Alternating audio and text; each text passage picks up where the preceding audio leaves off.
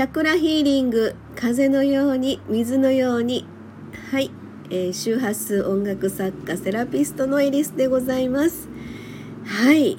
えーとですね昨日からおとついから6月3日からですねあの実は始めました振り返り日記。ということでですね一応その日の晩寝る前までにあの日記をその日の振り返って収録をしよう。まあ毎日は負担になるからどこまでできるかなっていうことで、えー、スタートいたしましたけれども2日目にしてやっちまいました。ということでですね。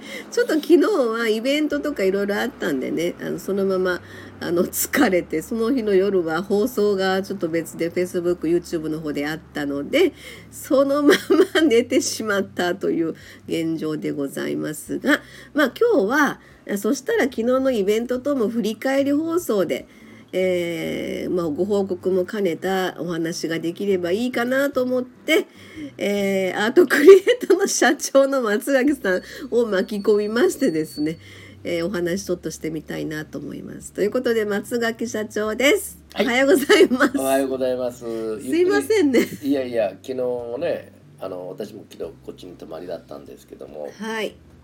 もうしんどそう放送中からしんどそうだったちょっとね張り切りすぎましたね自分の年齢も考えんと。うんまあね まあいろいろね、あのお仕事が立て込んでるから寝不足があっただろうなと思いながらとか、そういうのがいろいろあったんだろうなと思いますけども。最近、まあ、無理はしないでください。そうですよね、はい、体は正直やなっていうのは年々感じますよね、もう年齢とともにというやつですから。体はちゃんといたわらなあかんなっていうのはすごい思いました、ね、僕見ててわかるでしょ。ありがとうございます、はい、えー、それで昨日ですけれどもあのアートクリエイトの、えー、もう一つの、まあ、コミュニティを目的とした遊歩道というところでね、うん、えー、オープン5月7日オープンいたしまして2回目の、えー、ね、イベントでございました。でそれで心と体と魂とという、えー、松崎社長の、まあ、お話ね、うん、それと私の中のあのえっとなんだっけ あ約束の声。あ違う違う約束の言葉。言葉ですね、うん。はい、生まれてくる時に、えー、神様ないしま宇宙との、うん、えー、約束をしてきてその言葉を思い出そうみたいな感じのね、うん、あのそれはホロスコープを使った、えー、一つの、まあ、それをベースにしたワークだったんですけれども、うん、それをちょっと振り返りながらねお話ししてみようと思いますがはい。あの結局それえ松崎社長のお話からの流れで私のワークにつながったっていうふうな、ん、その流れができましたよね。あのー、まあ、僕らずっとここの中に仕事をやってるからあの常にこう意識はそこに、まあ、魂の話とか自分が持ってる基軸というものに常にフォーカスしてるからあの言ったことを1言っていただければ10イメージが湧くという部分ですけど一般のお客さんにそこは求められないというところがあってあのじゃあ魂と体と心という部分というのは、まあ、三位一体だよと皆さん認識はされてるんですけども、あの現実に現実ではとかいう言葉が出てくるんですよね。なるほどね。うん。あのそこはちょっとあのできないけど現実ではどうどうやったらいいんですか？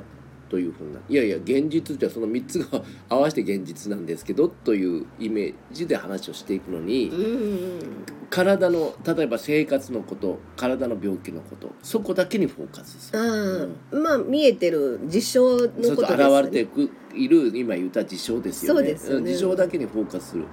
であの実は今日の朝からあのクライアントさんというかね、新しくなるクライアントさんからお電話いただいたんですけども、その方もやっぱりそこのところにお気づき僕らの放送の中でお気づきになったようで、うん、えー、まあちょっと予約を取っていただいて来ることになったんですけども、うん、それがなぜ必要なのかということをまあワークしてワークグループの中でね、うん。学びを取っていただければとうん。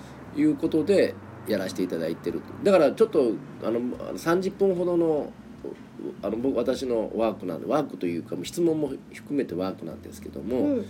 そこをまずご理解いただいてから入った方が入りやすいだろうなと思ってやらせてああなるほどね、うんうん。うん。まずそのご自身の中の何かしらの垣根みたいなものをうんまず取っ払ってもらって。そうそうそう垣根というかね分かってるんですよ。ああなるほどね。来る方は、うんうんうん。理論は分かってるあそうかそうかそうか。実践として物事を踏まえなくてやっぱり分けちゃう。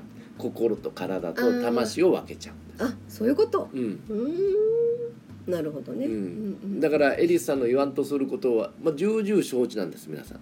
ああなるほど。重々承知なんだけど、うん。じゃあ実際は？ああそれで昨日のワークにつながるわけですよね。そうですそうです。実実際もクソもないんです。それが実際です。っていうやつそうですよね。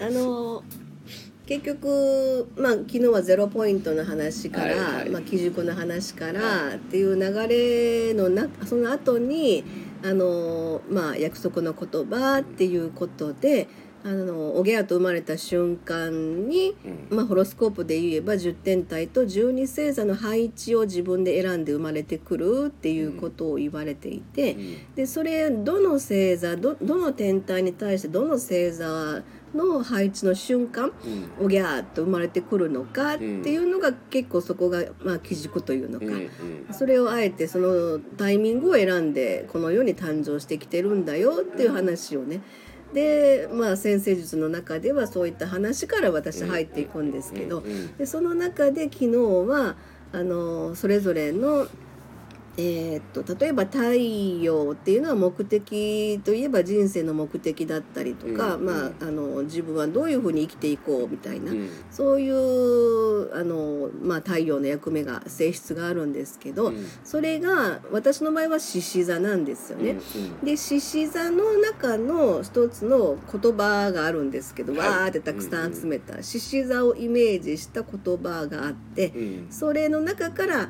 えー太陽に対するそのピンとくる言葉うんを抜き出していく書いていくでそれを10点体全てやるで割とこう時間があのその人によってねもうパパパパパってやる人もいれば ひもう一生懸命考えてうんこれはそこも辺も多分出てると思うんですけどねその人の。馴染めさがね そうですよね。でそれでですねあの昨日も、えー、と結局その日にねあなんとなくこういや要は潜在的な部分に問いかけていくっていうことです。ので今松崎さんが言われた日常の見え目に見えてる事象だけでしか私たち多分脳みそ使ってないと思うから、うんでそこに対して普段使ってないところ要は潜在的なところに対して問いかけていくっていう作業だなって昨日、まあ、あの見ててねお客様見てて感じたんですけど。うん。そうすると、そうなんですよね、うん。あの日常の中っていうのはあの自分たちの生活の中で言うと魂の修行という考え方してほしうんいいただければいいと思うんですよ。はい。でそれは心がどあの一つのスパイスになってくる。心の動きっていう。スパイスなんですよ、うん要は、えー、とうーっと落ち込んだりとか、うん。要は喜怒哀楽が、ううん感情が、まあ一つのうん。あのスパイスと思っていただきたい。ただ事象として起きていくことは淡々と起きているわけですよ。うん自分の行動に対する結果が出たりとか、そうですよね、うんいろんなものが出てくるわけ、うん。でそこのお全体を覆ってるのが魂という世界で,、で魂を成長するために現代の中の修行ということで心がスパイスとして加わってくる。はい。という考え方をしていくと分かりやすいかもしれないですね。でもそのものによっては心のスパイスの方が辛かったりとかうんむちゃくちゃ甘かったりとか しちゃってバランスですね。バランスがむちゃくちゃ悪くなってるのがはいはいはい。心の病になってしまうということですよね。うんうんうんうんうんそこあ味付けみたいな。味付けです味付けで。俺にはこれちょっと辛いわというやつね。俺の魂にはちょっと俺辛いわこれという。でも魂はそういうの気づいてるんですか？魂が、うん魂魂がというかね、うんうんうん。まあ今はちょっと言葉の揶揄ですけども、うん、あ心やねどっちかそうそうそうそうそうそう、で結局自分じゃない。そうそうそうですよね。甘いという欲する理由っていうのがあるわけです。うん、はあなるほど、うん。まあそれはねここで喋ったら長くなっちゃうけども そのあ甘くな甘いもの要は糖分を欲しがる理由というのは自分の脳の中の安定感を図るための毒薬みたいなところ毒薬。毒薬ですあああの毒を持って制すかなそれとはちょっと違うんですそう違うの？んだからあの甘やかされてるんですよ、で体にはとってはすごく不不調をきたすものああ甘いもん取りすぎたらね。だから取りすぎるるというか、うん。その要は糖分ってそうなんですよ。あの普通あのなんていうかた食べ物を普通糖分取らずに他のもものでもちゃんと糖に変わっていくわけですはいはいはいはい。果物でもね何でもそうですけども、ちゃんと変わっていくのにそれ以上の糖分を取ってるわけです。糖というやつは。だから糖分は極力避けた方がいい、うん。だからうん。ケーキ食べたからご飯を食べないというのは正直言って 栄養学的に言って非常にまずい状態それはまずいですよね、うん。ケーキが主食になってたら。そうそうそう。だからお菓子が主食という人もあるわじゃないですか。ああ子供なんですよ特にね。ね、うん。お菓子でお腹膨れちゃってご飯が入らないみたいなね。肝心なから辛めのビタミンが取れない、うんうんうん。ビタミンというのはちょっとねまあその話はいいとしてそういうところがやっぱり糖分の怖さなうーん。そそれがあ心の安定につながる。ああまあ誘惑みたいな感じ、ね、そうですそうですそうです。まあい言えばちょっとしたその、誘惑か、あのお薬ね、うん。薬という部分ですね。それに近い状況、まあああ依存になっちゃう。依存なんですあよ、あなるほどなるほど、あうん。美味しいわよ。そうそうそうそう。食べたいでしょみたいな。だからアメリカの西洋の人がうん、あの日本人に比べて異常にこああでっぷりしうたでっぷりしてる人ステラおばさんみたいな。そうそう。何でもかんでもお砂糖が入ってるんですあとそれと油。あ脂肪分。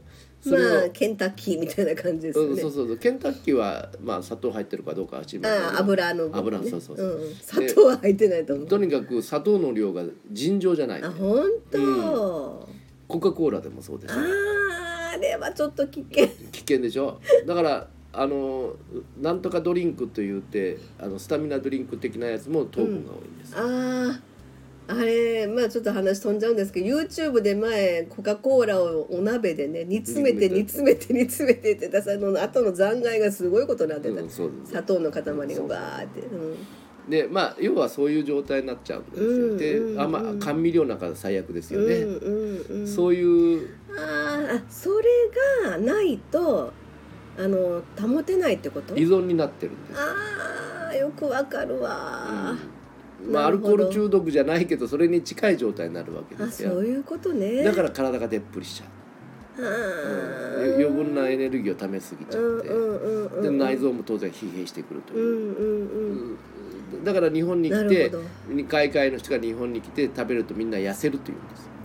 ただあの実家のアメリカの実家の人は日本でああなたは食べさせてもらってないのという。あそういうふ鳥うな外国の人は見ちゃうんだ。見ちゃうらしいです痩せすぎよ健みたいな。健康体になってるんですよ、ああそうですようんね、健康体。例えば野菜でも最低のものしか取ってない。うんうん。健康体なだけどお腹ちゃんといっぱい食べれるわけ。だって最近あのファスティングっていう言葉もあってねちょっとお腹を空かすので健康を取り戻すっていうこともあるんでしょ？そうですそうです、松崎さん最近そうだったです。よねそれは強制的ファスティングです。ちょっと調子悪くなってね。うん。でだからファスティング日本のファスティングしなきゃいけないような状況になりつつあるわけです。よあそうか、うん。そういうことやね。で普段の食事日本の食事をやっていけばファスティングする必要性はないんですよ。ああ精進料理的な感じ？精進料理ってまだ言わないけども あの食べる量は少ないんですよ、日本人が？うん、お米を主食にして食べてたから、うんうんうんうん。で昔の日本人って背はちっちゃかったしあー確かにね。あの痩せ太りもしてなかった。ああ小柄な感じやもん小柄、ねイメージうんだが、から省エネでつながってたんですよ、うんうんところが肉を食べるようになってくると当然体はでかくなる、うんうんうん。その分エネルギーを取らなきゃいけなくなってそうですね。そうしたらどこで取るかというと糖分とかああいうやつで取ってなるほど。っ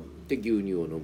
はいはい年取っても牛乳飲むと骨粗鬆症になってくると。あ逆にね、そう。まあ難しい話やね、うんそうそうそう。まあそういう。まあそういうことですよね、うん。まあだからちょっとした栄養学も知っておかなきゃいけないし、その魂の世界と人間の体の世界確と心の世界というのはやっぱり三位一体だし、うんうん。まあ一応勉強ししするじゃないですか、うん僕の方も。うんでそれを見ていってあの現代医学が否定するわけでもない。うんもちろん必要なんですよ。そうですよね、うん。うん。その中から生まれてくるものというのはどういうことかということを皆さんが見据えてくれたら嬉しいなと思ってね。うん。あの今回の、ね、イベントやらせてもらったっていうのがあるんです。そうですよね、うん。なのでまああのイベント中の中で約束の言葉があの完完結して出てくるっていうわけではないと思うんですけどでも皆さん今までその意識をしてなかったところの脳みそが多分刺激を受けてると思うんで,、でそれに対して多分今まで立ってなかったアンテナが立ち始めるかなというふうには感じてるんですよね。でそうするとこの数日っていうのがここから後に何かしらのこう自分の中の気づきみたいなうん。ところにつながればいいかなって、まあ、そういうワークとしてねちょっとご案内今後ね、そうですね。うん、できればなと。あのまあ究極というか僕の、うん。僕らの考えですけども、うんあのそれぞれがそれぞれの考え方があるしそれぞれの思いがあると思うんですよね。うんうん。ただその中は環境の箱で作られてきて生きてきてる部分が大半です。はい。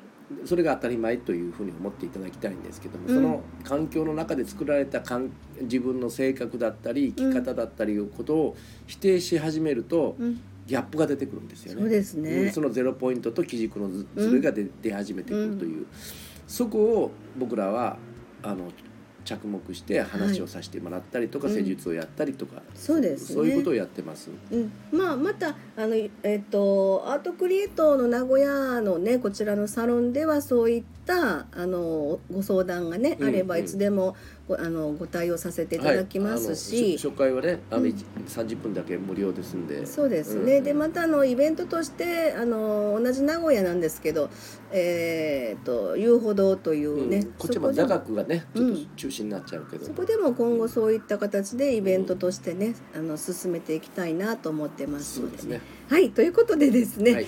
えー振り返り日記の代わりにですねちょっと昨日のイベントの振り返りで、えーご案内させていただきました。はい。でまあ、今日の振り返りはまた私の方でですね あの時間があればあの今日の夜にでもできればなと思ってますけどお腹痛い。え大丈夫ですか？痛くないです。あはい、はい、じゃあ今日はあの一旦一旦というかこれで終わりたいと思います、ありがとうございました、